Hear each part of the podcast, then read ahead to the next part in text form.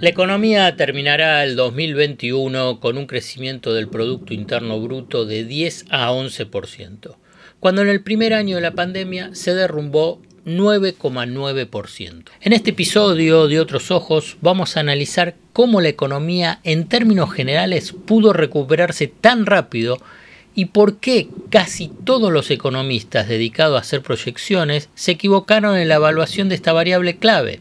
A la vez, también vamos a analizar cómo esos pronósticos equivocados intervienen en la construcción de expectativas en términos económicos, sociales y también políticos.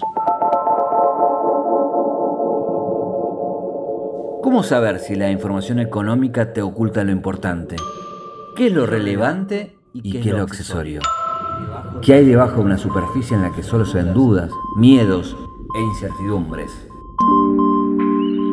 El desafío es entender para no confundir, descubrir para no engañar. En definitiva, mirar de otra manera lo importante de cada día, acerca de lo que sucede en el fascinante mundo de la economía política.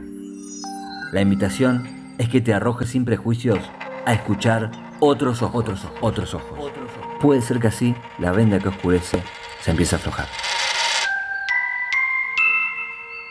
La actividad económica registró en octubre, según el último informe publicado por el Instituto Nacional de Estadísticas, un alza de 6,7% en la comparación interanual. De este modo, acumula en los primeros 10 meses del año un incremento del 10,4%. Lo más probable es que el cierre del 2021 marque un crecimiento de la economía de 10 a 11%, como te comenté al comienzo ese 10 a 11% es casi el doble de la estimación más optimista de la inmensa legión de economistas pronosticadores. Si la comparación de la evolución de la economía en este año es contra febrero del 2020, antes del comienzo de la pandemia, la actividad ya está por encima un 2,1%.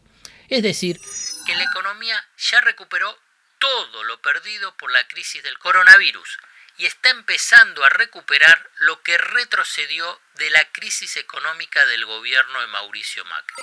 Esta mejora de la economía no significa que no existan tensiones económicas y sociales importantes, ya sea por la elevada tasa de inflación y por los niveles muy altos de pobreza, como también los bajos salarios de la mayoría de, los trabajadores. Escuchemos cómo explica la actual situación el ministro Guzmán. Martín Guzmán, ministro de Economía. La actividad económica eh, está creciendo de una forma sólida. Eh, esperamos que este año el Producto Interno Bruto crezca alrededor del 10%. De hecho, cuando coteje las premisas en las cuales eh, se basó la confección de esta ley de presupuesto con lo que ha ocurrido luego de estos tres meses que, transcurrieron desde el envío, se ve un fortalecimiento de la recuperación de la actividad económica. Ahora bien, para que no existan confusiones o malas interpretaciones, repito que la cuestión socioeconómica sigue siendo compleja y que uno de los principales desafíos del 2022 y de años siguientes es reconstruir el entramado productivo y sociolaboral. Pero el dato objetivo muestra que el crecimiento económico del 2021 desmorona todos los escenarios pesimistas y ultra pesimistas de la mayoría de los economistas que han circulado por medios de comunicación y que, Además, son hombres de consulta del mundo empresarial. La economía argentina termina el año, como te decía, con una recuperación superior a la esperada. Y la industria tiene un rol fundamental en este repunte. La industria operó en noviembre con un 8,2% por encima del mismo mes del 2019, de acuerdo al último informe de panorama productivo del Centro de Estudios para la Producción del Ministerio de Desarrollo Productivo. Además, el empleo industrial formal retornó a niveles de principio del 2019 y se encuentra 40.000 puestos por encima de finales de ese año. Así lo explica el ministro Culfas. Martín Culfas, ministro de Desarrollo Productivo. Hoy la industria argentina, a pesar de la pandemia, y naturalmente nadie puede decir que hemos tenido viento de cola ni ningún factor fortuito, sino más bien todo lo contrario, hoy esta industria argentina tiene 12 de 16 ramas creciendo y recuperándose, es una industria que está produciendo 5% por encima del año 2019, es decir, del periodo previo a la pandemia, y que ya ha recuperado 35.000 puestos de trabajo formales respecto al inicio de la pandemia.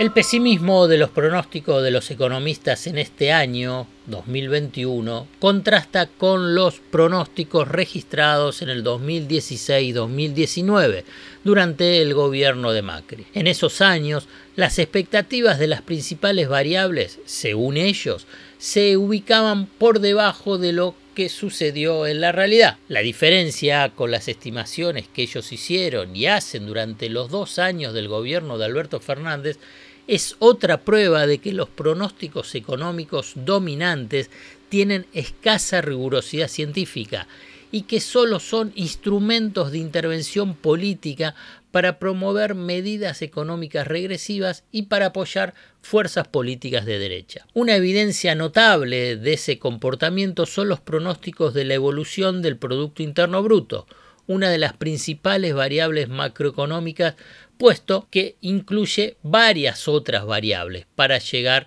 al numerito del Producto Interno Bruto. Este indicador muestra la intensidad de la actividad económica en el año y por lo tanto define el clima social acerca de la marcha de la economía. Estimar cómo será el recorrido del Producto Interno Bruto es clave, porque además es un índice político importante, puesto que califica la gestión de gobierno. Todos los pronósticos estuvieron bastante lejos del crecimiento del PIB que efectivamente ocurrirá en el 2021 que como te dije también al comienzo, se ubicará del 10 al 11%. Aquí viene una pregunta retórica. ¿Qué legitimidad social y de mercado pueden tener un grupo de economistas de firmas diversas consultoras que se equivocan por una diferencia tan amplia en el pronóstico de una de las variables macroeconómicas más importantes. Lo que sucede es que los economistas pronosticadores gozan de tal impunidad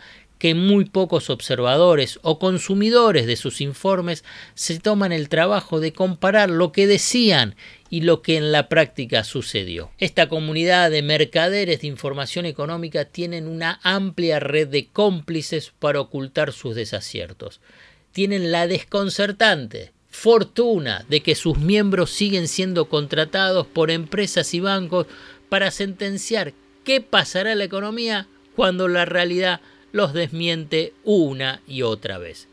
Sin embargo, esos deseos colisionan una y otra vez con los números de la realidad económica, como en estas vergonzosas estimaciones que hicieron con el crecimiento del Producto Interno Bruto para el 2021. Ya pasaron varios episodios del podcast Otros Ojos, o sea que ustedes ya son habitués y entienden de qué se trata el objetivo de Otros Ojos porque saben que uno de sus metas es quitar las vendas de los ojos para analizar con rigurosidad la dinámica de la economía, eludiendo a esos falsos profetas.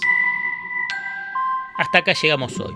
Otros Ojos te propone escuchar algo diferente para entender algo diferente del torbellino de noticias diarias que nos atraviesa en el mundo de la economía política. Hasta el próximo episodio. Acá estoy. Acá vas a sacar tu primera clave. ¡Es acá! Acá nos convertimos en héroes. Acá. Acá va. Es acá, ¿eh? Acá, acá. Acá está. Acá, cerca. Banco Provincia. Acá se produce.